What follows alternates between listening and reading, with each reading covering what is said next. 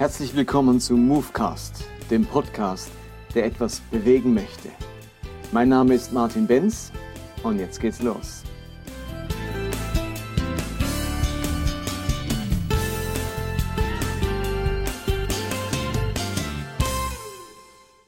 Willkommen zum Movecast 60. Jetzt haben wir eine runde Zahl, 60 Movecasts und heute haben wir wieder einen ganz speziellen Movecast. Ich habe nämlich einen Gast bei mir, Andreas Loos vom Theologischen Seminar Krishona, der mit mir heute das Thema Kreuz, Kreuz Jesu, Kreuzestod Jesu anschauen wird. Vor allem mit der Frage, wie müssen wir den Kreuzestod deuten? Was hat dieses Kreuz äh, für einen Sinn? Was für ein Gottesbild steckt hinter diesem Kreuz? viele Fragen und er hält auf Krishona da eine Vorlesung zu diesem Thema im Bereich systematische Theologie. Und herzlich willkommen, Andreas. Schön, dass du dabei bist. Sag doch vielleicht am Anfang ein paar Worte zu dir selbst, dass wir wissen, mit wem wir es zu tun haben. Vielleicht zu deiner beruflichen, familiären Situation, vielleicht auch deinen geistlichen Hintergrund. Ja, ich bin jetzt schon etliche Jahre hier. Ähm, was, was mir nach wie vor wichtig ist, wo ich oft dran verzweifelt bin, aber was ich mittlerweile schätzen lerne, ist, dass ich ursprünglich nicht Akademiker bin. Ich bin Kraftfahrzeugmechaniker ursprünglich und hatte mir einen ganz anderen Weg vorgestellt. Mhm. Und irgendwie hat es Gott dann doch geschafft, mich in die Theologie äh, reinzubringen. Und ich glaube, das äh, sind nicht nur Defizite, die damit verbunden sind. Also ich bin jetzt nicht so der absolute Hypergelehrte, so wie viele andere. Es sind nicht nur Defizite, an denen ich manchmal leide schon, aber es gibt auch so eine gewisse vielleicht so eine Erdung, so einen gewissen Geruch. Ich weiß, wie das Leben läuft. Mhm. Ich glaube, so das Besondere, wenn überhaupt an meiner Theologie, was ich von den Studenten immer wieder höre, ist, dass sie sagen, da kommt das Leben und, und, und äh, die Theologie, die kommen zusammen. Also Drama und Dogma kommen zusammen. Und das macht meine ganze Existenz aus. Ich äh, versuche das was ich äh, lebe und erlebe mit, mit Gott, mit meiner Frau, mit der Familie, mit den Menschen. Das versuche ich theologisch nachzurechnen und häufig aber auch umgekehrt. Das, was ich theologisch erahne an Wahrheit, erkenne, das, das möchte ich gerne leben und das macht mich aus. Deswegen ist das theologische Seminar hier oben für mich auch äh, eine tolle Stelle, wo ich, ja. das, wo ich das verbinden kann. Wie lange bist du schon auf Kishona? Ja, ich habe ja selber die erste theologische Ausbildung auch hier gemacht. Das waren vier Jahre von 90 bis 94. Und seit 2002, also jetzt dann 16 Jahre, bin ich hier Dozent äh, für systematische Theologie, für Spiritualität, Apologetik und so. Und in welchem Fachbereich hast du doktoriert, promoviert? In systematischer Theologie? Ja, genau, genau. Ich habe ähm, an der Universität von St. Andrews in Schottland mit einer Arbeit äh, zum, zu dem Schweizer Theologen Adolf Schlatter promoviert, mhm. habe versucht zu zeigen, dass die Grundentscheidungen in seiner Dogmatik trinitarisch äh, motiviert sind. Okay. Und wie viele Kinder hast du? Sag noch da ein Wort dazu. Und wie alt sind die? Also ich habe mit meiner Frau Simone zwei Kinder. Der Jan Erich ist 17, die Lene Sophie ist 14. Ja. Sind schon langsam aus der Pubertät draußen. Ja. Sehr gut. Und, und wir sind jetzt hier zusammen, um uns über das Kreuz zu unterhalten. Das betrifft Fragen, wie man Christus versteht, also Christologie, Soteriologie, wie man das Heil, die Erlösung versteht, hat auch viel mit dem Gottesbild zu tun. Hm. Und auf Thema stoße ich oder bin ich gestoßen, weil ich immer wieder Christen begegne, für die das Kreuz erstmal ein Anstoß ist, obwohl es ja nicht sein sollte. Man, denkt, für die Menschen draußen ist das Kreuz ein Anstoß und für uns ist es das Wunderbarste, aber nun wirklich zu verstehen, was am Kreuz geschehen ist, das fällt manchen richtig schwer. Man hat sogar den Eindruck, dass das was äh, mit dem Glauben äh, Komisches anrichtet, wenn man sich dran. Für viele ist die Vorstellung die, dass Gott ein zorniger Gott ist, der die Sünde nun gar nicht ertragen kann und der eigentlich auf die Menschheit, auf die Menschen eine Wut hat, einen Zorn hat, die am liebsten vernichten würde. Und da hat man Beispiele von äh, Sintflut und so, wo er schon mal die Menschheit vernichtet hat wegen ihrer Bosheit. Und jetzt muss, wird nicht die ganze Menschheit vernichtet, sondern es wird sein Sohn vernichtet sozusagen. Und wieder muss einer bezahlen und dann ist Gott zufriedengestellt. Und da schwingt so ein Gottesbild mit eines zornigen, fast grausamen Gottes, der Blut sehen muss, damit er uns erlösen kann. Und so lernt man das schon von der Kinderstunde in vielen Predigten. Und ich entdecke immer mehr Leute, die etwas glauben müssen, was sie irgendwie so gar nicht mehr glauben wollen. Und deswegen an dich als Experte so ein paar Fragen. Ähm, wie man das Kreuz verstehen muss. Und mir fällt nur auf, wenn ich so das Neue Testament lese, dass man gar nicht so die einheitliche Kreuzestheologie findet, wie sie oftmals verkündet wird. Das sind ganz unterschiedliche Bilder, die gebraucht werden. Fast ein Ringen der neutestamentlichen Autoren um dieses Geheimnis, um dieses Mysterium. Wie müssen wir denn das verstehen? Und dann kommen sie mit unterschiedlichen Bildern, Vergleichen, ähm, Bildern aus dem Alten Testament, die sie heranziehen, im Ringen, im Eingrenzen um dieses Geheimnis. Vielleicht kannst du uns was zu diesen verschiedenen Vorstellungen vom Kreuz sagen, die wir im Neuen Testament auch finden. Ja, es ist tatsächlich so, das, was dort äh, am Kreuz äh, geschehen ist, was Gott durch das Kreuz gemacht hat, das scheint so krass gewesen zu sein, so tiefgründig und auch so unerklärlich, so dramatisch, dass noch nicht mal mehr ähm, die, die Schreiber des Neuen Testamentes in der Lage waren, dieses Ereignis mit einem einzigen mhm. Begriff, mit einer einzigen Konzeption zu beschreiben. Ich finde das ganz toll, was Edmund Schlink in seiner ökumenischen Dogmatik sagt. Er sagt, äh, die Größe dieses Ereignisses und, und was dort geschehen ist, das ist der Grund dafür, dass es so viele unterschiedliche Deutungen braucht. Und das Kreuz wird auch in Zukunft äh, offen sein für, für, für weitere vertiefte Deutung. Mhm. Jetzt ist es aber tatsächlich so, dass man von den vielen Metaphern und Bildern im Neuen Testament, da kann man sagen, da gibt es, ganz, da vier, gibt es vier, die sind äh, wichtig und grundlegend. Und was jetzt geschieht, vielleicht noch ganz äh, noch allgemein zu, zu dem, was jetzt geschieht, das ist eben hochinteressant. Wenn ich sage, dass, dass das Neue Testament verwendet Metaphern und Bilder, dann meine ich damit nicht, man kann mit dem Kreuz machen, was man will. Jeder mhm. kann es so deuten, wie er dazu Bock drauf hat oder wie ihr das jetzt gefällt. Sondern was passiert ist, wenn man eine Metapher oder so ein, ein, ein Bild zur Deutung verwendet, dann knüpft man einerseits an etwas Bestehendes an. Ähm, man greift das auch, was es schon gibt. Genau. Also nehmen wir direkt mal ein Beispiel. Wenn, wenn, wenn Paulus und andere sagen, was am Kreuz geschieht, das hat etwas zu tun mit dem, was im alttestamentlichen Opferkult an Sühne geschehen ist, dann knüpft er an an etwas, was den Leuten damals mehr oder weniger deutlich war. Aber was wir jetzt un, ähm, unbedingt beachten müssen, ist, es bleibt nicht bei dieser alten Bedeutung, sondern diese Metaphern werden transformiert. Die kriegen eine neue Füllung. Und das ist diese Wechselseitigkeit. Das Kreuz Christi wird erklärt mit Metaphern, ähm, die bestehen, mit Bildern. Es wird so gedeutet. Aber man merkt dann, diese Bilder, diese Metaphern werden an entscheidender Stelle neu gefüllt. Also was sind die vier Metaphern? Das eine habe ich schon genannt. Ähm, wir haben den alttestamentlichen Opferkult und dort geschieht etwas, was wir Sühne nennen. Ja? Ähm, das ist die eine Welt und der Kontext, aus dem dieses äh, Bild genommen wird, wo man sagt, wenn du wissen willst, was am Kreuz geschehen ist, dann musst du es musst äh, so ähnlich denken wie das, was im Alten Testament geschehen ist, im Alten Bund, wenn Menschen geopfert haben. Das zweite äh, Bild. Bevor du weitergehst, ja? was heißt Sühne? Das ist uns eben nicht mehr vertraut. Wir kommen ja nicht aus der Welt der Sühne. Ja. Also wie, was muss man sich darunter vorstellen? Was heißt jetzt Sühne? Was ist da im Alten Testament geschehen und was heißt das jetzt fürs Kreuz? Naja, also damit sind wir jetzt mitten in den heißen, in den heißen Themen. Ja. Es ist eine riesige Diskussion über das, was Sühne äh, ist. Und es ist auch toll, dass diese Diskussion seit 30, 40 Jahren richtig Fahrt aufgenommen hat. Ähm, übrigens, äh, ich, ich freue mich, äh, dass wir darüber reden, weil ich finde, ähm, das, das Kreuz ist echt ein Stein des Anstoßes. Die entscheidende Frage ist aber, wo liegt der Anstoß? Mhm. Und ich möchte gerne auch, es wäre toll, wenn, wenn, wenn, wenn dieses Interview hier den Stein des Anstoßes wieder richtig ins Rollen bringen könnte. Das, deswegen habe ich mich da auch so mit beschäftigt. Also Sühne, ich versuche das ganz knapp. Ähm, ähm, Sühne ist ein, ein, ein Heilsgeschehen. Das bedeutet, äh, Gott wird aktiv, um etwas heil zu machen, um etwas zusammenzubringen, was zerbrochen ist, nämlich das Leben und die Beziehung des Lebens. Und äh, es gibt Sühne, gibt es äh, äh außerkultisch. Ja?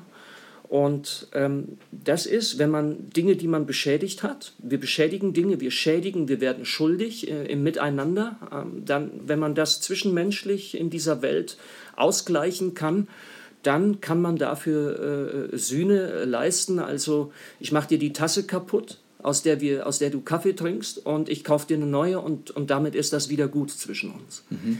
Jetzt merkt man aber sofort, ähm, sobald es schwerwiegendere Ereignisse gibt, das kann man nicht wieder gut machen.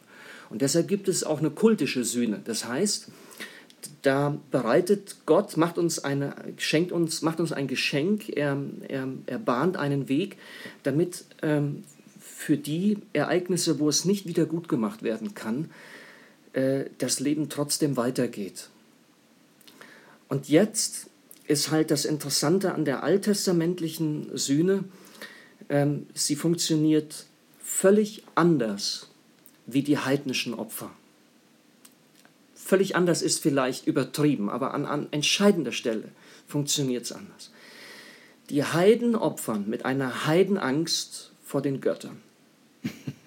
Und deshalb ist die Logik hinter den, eine der Logiken hinter, hinter einem heidnischen Opfer ist, Du kannst dir ja nie sicher sein, ob das, was du jetzt gegenüber Gott meinst an Leistung, an, an, an Wiedergutmachung, an Ersatzzahlung, was du dort gibst, ob das genügt. Mhm. Und deshalb haben wir die Tendenz in den Opfern, es wird immer mehr geopfert. Es wird geopfert auf Teufel komm raus. Und die höchste Form der Opfer ist ein Menschenopfer.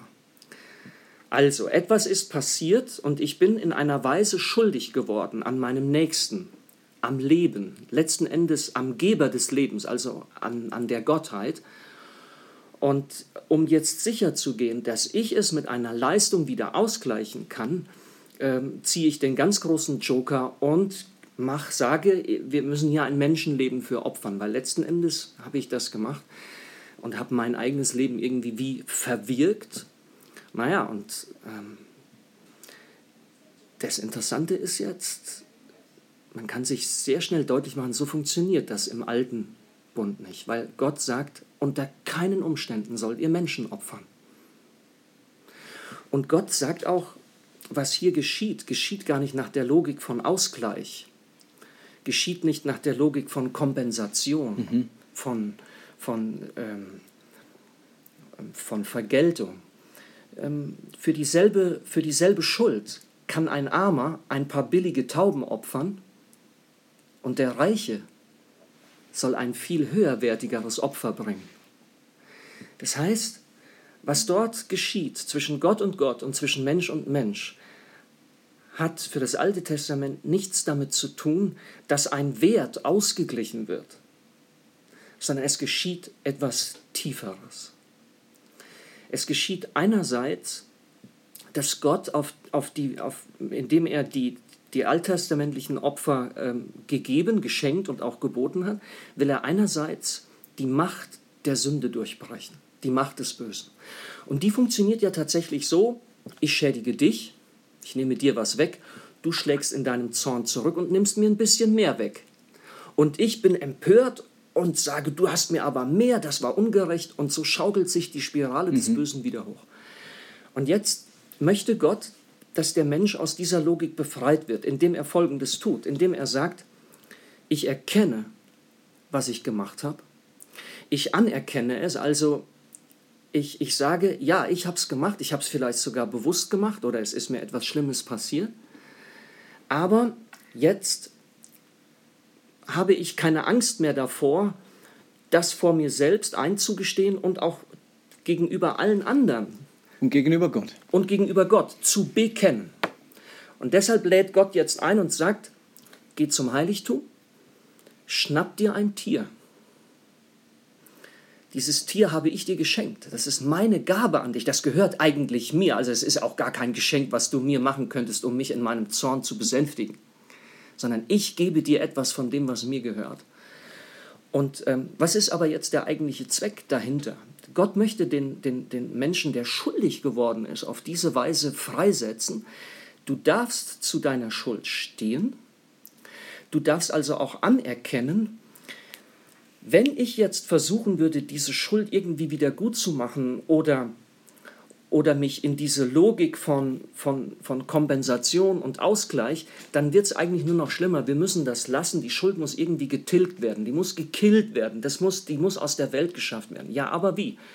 Erkenne sie, anerkenne sie, bekenne sie am Heiligtum. Und dann leg deine Hand, stemm es auf das Opfertier.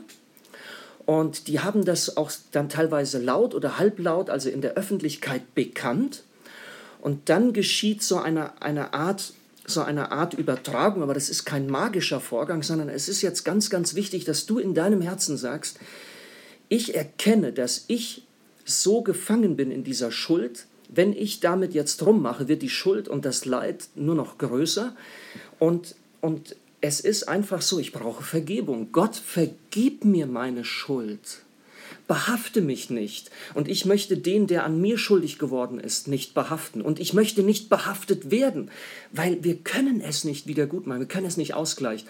Und dann sagt Gott, wenn du mit dieser Herzenshaltung ähm, dieses Tier opferst, dann schicken, wir den, dann schicken wir das in die Wüste oder es wird getötet und das bedeutet, die Schuld ist getilgt auf eine Weise der Gnade. Ich vergebe dir das. Das ist der eine Punkt. Der zweite Punkt, über den wir uns auch noch unterhalten könnten, das Blut wird ja dann aufgefangen, die sogenannte Blutapplikation. Dann nimmt der Priester dieses Blut und bringt es ins, ins, ins Heiligste und einmal im Jahr, im Yom, am Yom Kippur, dem großen Versöhnungstag, sogar ins Allerheiligste. Und das bedeutet, die Identifikation zwischen dem Tier und dem, der opfert, die ist hier noch viel, viel tiefer. Ich übertrage nicht nur sozusagen meine Schuld, sondern ich übertrage meine ganze Existenz, mein ganzes Leben und sage, ich möchte mit Gott wieder in Beziehung und in Gemeinschaft treten, mit allen anderen auch. Mhm. Und deshalb identifiziere ich mich mit dem Blut dieses Tieres. Und so wie das Blut jetzt im Allerheiligen wieder in Kontakt kommt mit Gott und die Gemeinschaft wiederhergestellt wird aus Gnade durch die Liebe Gottes, ähm, so geschieht das jetzt auch real mit mir. Und ähm, das ist eigentlich der tiefe Sinn zwischen, zwischen diesen, äh, hinter diesen alttestamentlichen Opferriten. Es geht überhaupt nicht um eine Leistung, die wir Gott bringen, damit er von zornig auf barmherzig, von umschaltet. Ja, dass er umschaltet von wütend auf liebevoll und, und ich vergebe dir. Nein, Gott will vergeben. Aber er muss den Sünder in seinem Herzen an den Punkt bringen, dass der Mensch auch erkennt, ja, es bringt nur noch Vergebung. Das heißt, das Opfer ist bereits, bringt bereits zum Ausdruck die Bereitwilligkeit Gottes, die Liebe Gottes, sich zu versöhnen. Das heißt, er wird nicht versöhnlich gestimmt durch das Opfer, sondern dass er uns ermöglicht, ein Opfer deutet schon an oder zeigt schon, er will sich versöhnen, er ist gut gestimmt, er ist eben nicht der zornige Gott. In diesem Sinne ist das Opfer tatsächlich die unglaubliche Offenbarung und die Enthüllung dieser Liebe Gottes, die uns liebt, obwohl wir Feinde sind, obwohl wir Schuldner sind, obwohl wir gesündigt haben und es ist äh, tatsächlich diese unglaubliche Offenbarung, dass Gott uns gnädig gestimmt ist und muss von uns nicht erst umgestimmt ja. werden. Ja. Das heißt, Sühne klingt ja an in unserem Wort versöhnen. Mhm. Das heißt, diese Sühne bewirkt eine Versöhnung zwischen Gott und Mensch, wobei Gott sozusagen das ermöglicht und der Mensch durch sein Opfer dann reagiert auf, die, auf das Versöhnungsangebot und mhm. darin steckt das Wort Sühne dann. Mhm. Okay, das wäre das eine Bild, die eine Metapher, der Sühnekult, der Opferkult. Also du hast jetzt, äh, nochmal, damit wir das hier festhalten. Also dass diese Metapher jetzt, die knüpft ja tatsächlich in gewisser Weise bei einer Wahrheit an. es stimmt ja objektiv gesehen etwas zwischen Gott und den Menschen nicht, weil wir uns an Gott, am Leben vergriffen haben und das Leben ist Gott heilig. Ja? Mhm. Das heißt also, der Gedanke, dass Gott, dass Gott protestiert gegen die Zerstörung des Lebens, gegen das Böse, gegen die Sünde, ähm, also der ist nicht falsch. Also in gewisser Weise ist Gott tatsächlich zornig. Er hat, er hat einen dicken Hals. Also er, er, er protestiert, er akzeptiert das Böse nicht. Mhm. Also, und, und dass der Mensch das Bedürfnis hat, jetzt etwas gut zu machen und auch, auch das Bedürfnis hat, mit Gott wieder ins Reine zu kommen, der Gedanke ist an sich nicht falsch. Nur jetzt ist, wenn das das Einzige wäre, was wir zum alttestamentlichen Opfer sagen, dann wäre es genauso wie in anderen Religionen die Opfer auch. Das Faszinierende ist, schon im alten Bund wird deutlich, dass die Opfer, die Gott will, aber eben einerseits anknüpfen an dem, was alle Menschen irgendwie spüren von Gott her, und das ist richtig, aber Gott selbst ergreift hier eine Initiative und ermöglicht etwas für den Menschen, was der in, überhaupt nicht tun kann. Und das gilt jetzt für alle weiteren Metaphern und, und Deutungen, Deutungsbilder äh, im Neuen Testament auch. Ja. Okay. Okay, dann darfst du gerne mal zum nächsten Bild kommen, das nächste Metapher, ähm, Strafrecht oder ähm, äh, Loskauf und so weiter. Mhm. Ja, also ähm, ich würde jetzt mal das nächste, würde ich sagen, ähm, das ist aus dem Bereich des Besitzrechtes und des Sklavenrechtes, äh, dass, dass es dort Strukturen gibt und äh, dort hat jemand Anspruch und Recht und, und er besitzt es. Und jetzt gerade wenn es um, um Sklavenrecht geht, ist natürlich äh, deutlich, dass, dass, dass, der, dass, äh, dass, dass, wenn ich besessen werde von einem anderen Menschen, wenn ich das Eigentum eines anderen Menschen bin, das ist fraglich. Und äh, deshalb sagt die Bibel, wer verstehen will, was am Kreuz passieren ist, der kann sich das deutlich machen äh, mit dieser Metapher. Ein Sklave, der eigentlich einem anderen gehört, wird hier erlöst. Er wird freigekauft, er wird freigesetzt, er wird in die Freiheit geführt. Äh, das ist eine, eine, eine herrliche Metapher und die Freiheit, aus der man hier geführt wird durch das Kreuz Christi, das ist äh, die, die Macht des Bösen wenn man jetzt konservativ das äh, denken will, kann man hinter dieser Macht des Bösen natürlich auch so etwas wie ein, eine personale Figur sehen. Die können, würden wir dann als Teufel oder Satan bezeichnen. Ähm, wir, stehen, wir stehen unter einer gnadenlosen Macht. Äh, diese Macht äh, ähm, zerstört unser Leben. Sie wird deutlich in, in Süchten, in Abhängigkeiten. Sie wird vor allen Dingen deutlich, wir alle wir alle zerstören das Leben anderer Menschen, unser eigenes Leben mehr oder weniger dramatisch. Wir, wir haben die Ökokrise, wir zerstören diesen Planeten. Wir haben die Psychokrise, wir leben ein Leben, wo, wo unsere Seelen aufgefressen werden, mhm. weil wir im Selbstoptimierungswahn versaufen. Ja. Also wir haben, wir haben endlos viele Krisen, überall dort wird die Macht des Bösen deutlich. Und die Bibel behauptet, aus diesen Mächten hat Gott selbst uns herausgeholt, indem er diese Mächte überwunden hat. Das ist die Metapher, die, die da zugrunde liegt. Und es hat, spricht ja, die Bibel spricht vom Lösegeld. Mhm. Wie muss man das verstehen? Wer hat da was wem bezahlt? Wer musste da bezahlt werden, sozusagen? Ja, das, damit äh, total äh, scharfsinnig, Martin. Das ist eben dann wiederum etwas in dieser, in dieser Metapher, in diesem Bild, was überhaupt nicht beantwortet wird. Ja. Und daraus, die Bibel sagt an keiner Stelle, dass Gott dem Teufel dieses Geld schuldig wäre. Das ist aber etwas, was sich in der altkirchlichen ähm, Soteriologie, an der Lehre vom, von der Versöhnung vom Kreuz, äh, was sich dort wie eingeschlichen hat. Dort hat man meines Erachtens zu sehr äh, dualistisch gedacht, als hätte der Teufel einen Anspruch auf ein Lösegeld und jetzt kommt Gott und und bezahlt es sozusagen stellvertretend für mich in Jesus Christus. Das ist zum Beispiel, die einen sagen, Gott ähm, hat eine Angel, mit dieser Angel will er den Satan äh, sozusagen äh, fischen. Und er hängt an dieser Angel den Köder und das ist sein Sohn. Und dann äh, taucht er ihn dann ins Wasser. Und jetzt äh, sieht der Teufel, ah, da hängt der Sohn Gottes und er beißt zu, er tötet ihn auf Golgatha. Und dann merkt der Teufel aber, ich hänge hier am Haken Gottes und er erkennt, ich habe mich vergriffen an einem Unschuldigen und damit hat er sein Recht verwirkt, weil er sein Recht auf ungerechte Weise vollzogen hat an einem Unschuldigen. Ja?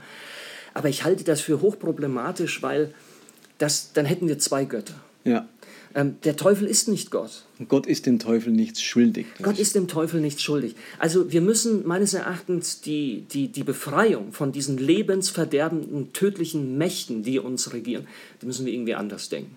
Also es ist weniger so, dass Gott die Sünde oder die, das Böse bezahlt. Es ist mehr, dass er uns herausentführt, herausreißt aus der Macht des ja. Bösen oder so. Ja. Da wird niemand irgendwie Genüge getan, indem er bezahlt wird, mhm. sondern wir werden entführt, wir werden herausgerissen sozusagen aus dem Machtbereich der Sünde oder des Bösen. Und das ist ganz wichtig, dass wir jetzt diese Metapher auch dort belassen, wo sie ist. Also die Metapher sagt, Gott protestiert gegen das Böse, was uns das Leben kaputt macht. Und er will uns von diesen Mächten und aus, aus, aus, den, aus diesem zerstörten, zerbrochenen Leben, da will er uns erlösen und heilen. Deshalb das Kreuz. So. Und jetzt ist eben hochinteressant zu fragen, warum um alles in der Welt macht Gott das, erlöst Gott, befreit Gott auf, auf diese schreckliche Weise, dass er sich selbst in den Tod gibt, dass sein Blut fließt. Warum macht er das?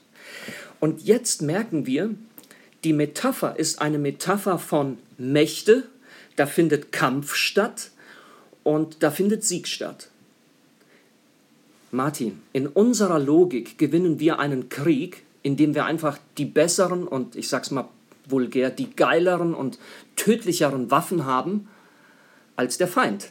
Deswegen rüsten wir auf und sagen, wir gewinnen die Schlacht und wir erkämpfen uns unsere Freiheit, indem wir einfach noch ein bisschen besser Gewalt ausüben können, noch ein bisschen besser Waffen schmieden können, die noch tödlicher sind, die, die, die noch, noch, äh, noch zerstörerischer sind. Wenn wir die Metapher der Erlösung jetzt meinen, so denken zu können, mhm. ja, also dann wird es ganz übel. Weil dann würden wir Gott unterstellen, dass er mit Mitteln der Gewalt die Gewalten, die uns zerstören, überwindet und besiegt.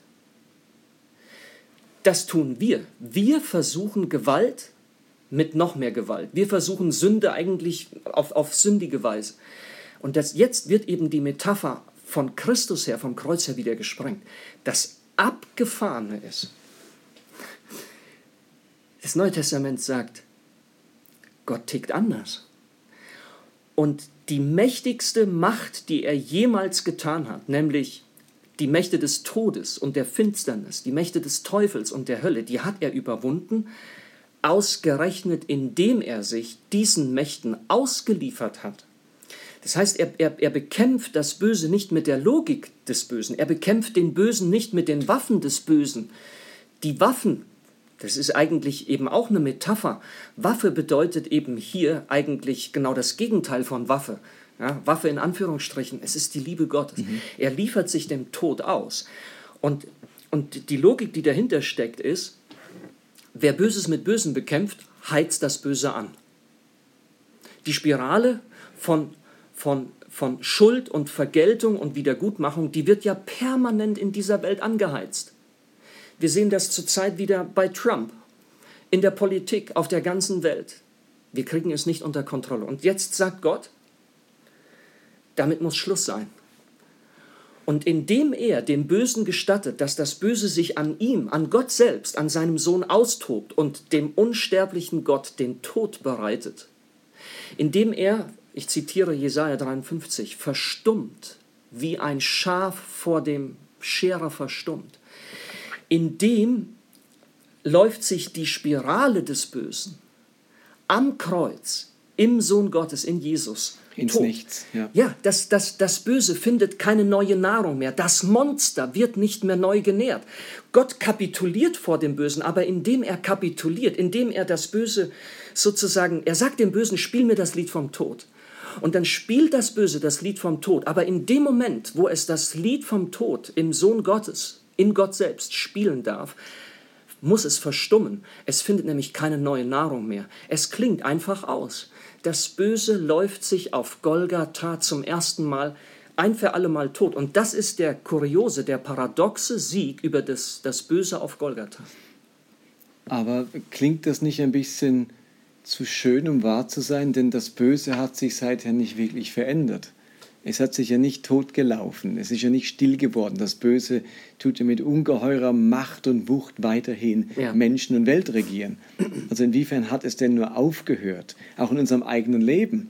Ist ja nicht so, dass wir uns zum Glauben gekommen sind und jetzt spielt das Böse und die hm. böse Absicht und der böse Wille und die böse Tat keine Rolle mehr in unserem Leben.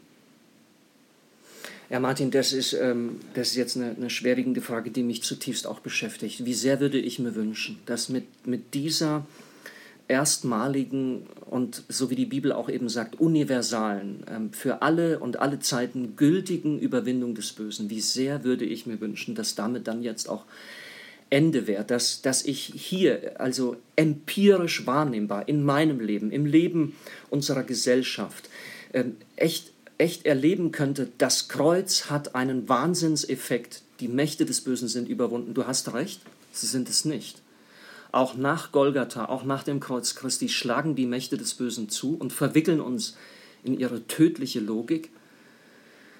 Ich kann hier, ich kann hier nur ganz zaghaft antworten. Ich, ich freue mich immer, wenn ich im Leben von anderen Menschen die Logik des Kreuzes und diese Befreiungslogik sehe. Ich freue mich, wenn ich mhm. lese, dass Menschen, wenn sie sündigen, wenn sie Schuld auf sich laden, wenn sie etwas Böses, äh, wenn ihnen etwas, nein, ich freue mich, dass wenn ein Mensch Opfer des Bösen geworden ist, in irgendeiner Weise, wenn er sagt, ich schlage nicht zurück, sondern ich begebe mich auf den schwerwiegenden und manchmal auch langen und fast unmöglichen Weg der Vergebung. Ich freue mich, wenn Menschen, die tief zerstritten sind, sich endlos verletzt haben, irgendwie die Liebe gewinnt, ähm, wenn Versöhnung stattfindet. Ich freue mich, wenn die Kirche des gekreuzigten Christus eine Gemeinschaft von Menschen ist, wo man das sehen kann, dass Gewalt, dass Schuld, dass, dass, dass, dass Machtmissbrauch auf eine andere Weise gelöst wird, eben auf die Weise der gekreuzigten Liebe. Eigentlich, eigentlich ist die Frage, die du stellst, eine Anfrage an uns als die Gemeinde, als die Kirche des gekreuzigten äh, Christus. Ähm, die Welt müsste an uns sehen dass das Kreuz eine Macht ist, eine Macht der Liebe, dass durch das Kreuz wirklich das Böse in dieser Welt getilgt und und überwunden werden kann. Aber wir sehen als Christen häufig verdammt und elend unerlöst aus. Wir spielen auch Machtspiele. Also mit anderen Worten, du hast, du hast hier ein Thema auf, das bringt mich zum Verzweifeln. Ich würde mir so wünschen, dass diese erlösende Macht des Kreuzes im Hier und Jetzt zuallererst in meinem Leben viel, viel deutlicher greifbar wird.